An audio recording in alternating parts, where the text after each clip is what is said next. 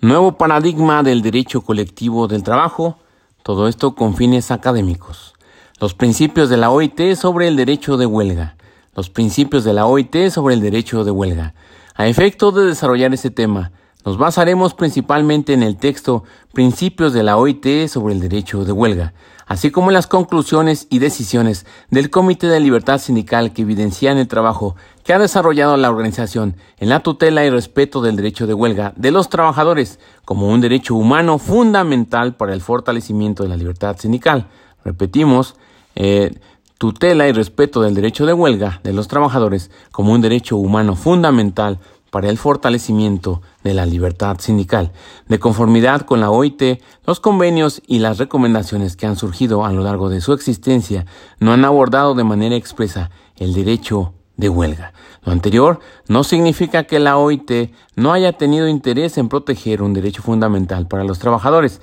En el convenio 87 de la Organización Internacional de Trabajo, aunque no se ve reflejado expresamente el derecho de huelga, consagra en sus artículos 3 y 10, por una parte, el derecho de las organizaciones de trabajadores y de empleadores de organizar su administración y sus actividades y el de formular su programa de acción y de otra parte establece como objeto de dichas organizaciones el fomentar y defender los intereses de los trabajadores o de los empleadores. Repetimos, aunque no se ve reflejado expresamente el derecho de huelga en el convenio 87 de la OIT, en los artículos 3 y 10 eh, se evidencia, porque por una parte, el derecho de las organizaciones de trabajadores y de empleadores de organizar su administración y sus actividades y el de formular su programa de acción y de otra parte, establece como objeto de dichas organizaciones el fomentar y defender los intereses de los trabajadores y de los empleadores. Así es de que no es obstáculo que no se vea reflejado expresamente el derecho de huelga en el convenio 87 de la OIT.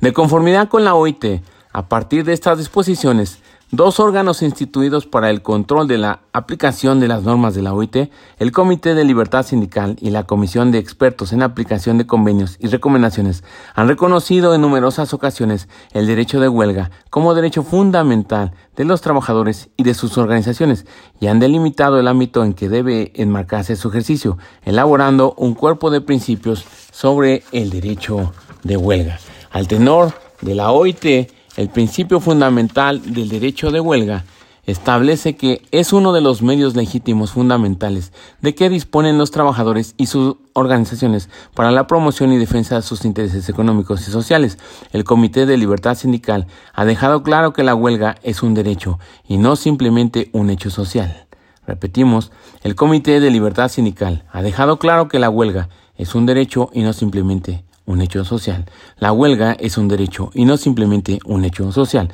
al establecer que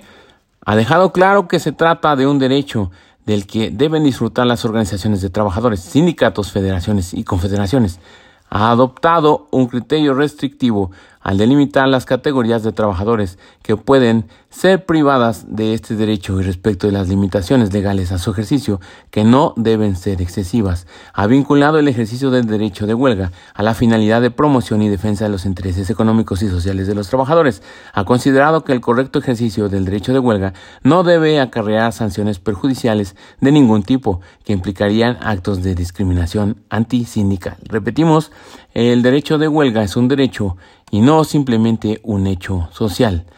Eh, al establecer que ha dejado claro que se trata de un derecho del que deben disfrutar las organizaciones de trabajadores, sindicatos, federaciones y confederaciones. Ha adoptado un criterio restrictivo al delimitar las categorías de trabajadores que pueden ser privadas de este derecho y respecto de las limitaciones legales a su ejercicio que no deben ser excesivas. Ha vinculado el ejercicio del derecho de huelga a la finalidad de promoción y defensa de los intereses económicos y sociales de los trabajadores. Ha considerado que el correcto ejercicio del derecho de huelga no debe acarrear sanciones perjudiciales de ningún tipo que implicarían actos de discriminación antisindical. De conformidad con la OIT, las finalidades del derecho de huelga pueden sintetizarse en tres categorías, las de naturaleza laboral, las de naturaleza sindical, las de naturaleza política. Las de naturaleza laboral que buscan garantizar o mejorar las condiciones de trabajo y de vida de los trabajadores, las de naturaleza sindical, que persiguen garantizar y desarrollar los derechos de las organizaciones sindicales y de sus dirigentes, y las de naturaleza política, la OIT señala que el Comité de Libertad Sindical y la Comisión de Expertos han rechazado la tesis de que el derecho de huelga debería limitarse a los conflictos de trabajo susceptibles de finalizar en un convenio colectivo. Entonces, repetimos, las finalidades del derecho de huelga, de acuerdo a la OIT, pueden sintetizarse en tres categorías, las de naturaleza laboral, las de naturaleza sindical y las de naturaleza política. Las de naturaleza laboral buscan garantizar o mejorar las condiciones de trabajo y de vida de los trabajadores. Las de naturaleza sindical que persiguen garantizar y desarrollar los derechos de las organizaciones sindicales y de sus dirigentes y las de naturaleza política, la OIT señala que el Comité de Libertad Sindical y la Comisión de Expertos han rechazado la tesis de que el derecho de huelga debería limitarse a los conflictos de trabajo susceptibles de finalizar en un convenio colectivo. Entonces, tres categorías, las de naturaleza laboral, las de naturaleza sindical y las de naturaleza política, esto de acuerdo a las finalidades del derecho de huelga de acuerdo con la OIT.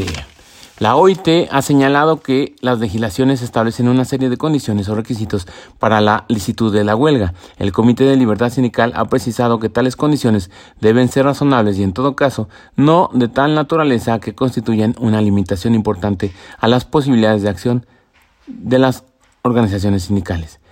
El Comité de Libertad Sindical ha considerado que los requisitos siguientes son aceptables. La obligación de dar un preaviso, la obligación de recurrir a los procedimientos de conciliación, mediación y arbitraje voluntario en los conflictos colectivos como condición previa a la declaración de la huelga, en la medida en que sean adecuados, imparciales y rápidos, y que las partes puedan participar en cada etapa. La obligación de respetar un determinado quórum y de obtener el acuerdo de una mayoría. La celebración de un escrutinio secreto para decidir la huelga. La adopción de medidas para respetar los reglamentos de seguridad eh, y para la prevención de accidentes. El mantenimiento de un servicio mínimo en determinados casos, la garantía de la libertad del trabajo de los no huelguistas. Repetimos, el Comité de Libertad Sindical ha considerado que los requisitos siguientes son aceptables la obligación de dar un preaviso, la obligación de reunir a los procedimientos de conciliación, mediación y arbitraje voluntario en los conflictos colectivos como condición previa a la declaración de la huelga, en la medida en que sean adecuados, imparciales y rápidos, y que las partes puedan participar en cada etapa, la obligación de respetar un determinado quórum y de obtener el acuerdo de una mayoría, la celebración de un escrutinio secreto para decidir la huelga, la adopción de medidas para respetar los reglamentos de seguridad y para la prevención de accidentes, el mantenimiento de un servicio mínimo en determinados casos, la garantía de la libertad de trabajo de los no huelguistas. Al respecto es importante leer el texto La libertad sindical, recopilación de decisiones del Comité de Libertad Sindical. Las decisiones, recomendaciones y conclusiones marcadas con los numerales 751 o 815 y estos fueron entonces los principios de la Organización Internacional de Trabajo sobre el derecho a huelga. Y sin más por el momento, se despide tu amigo Noel Morales, no, arrivederci.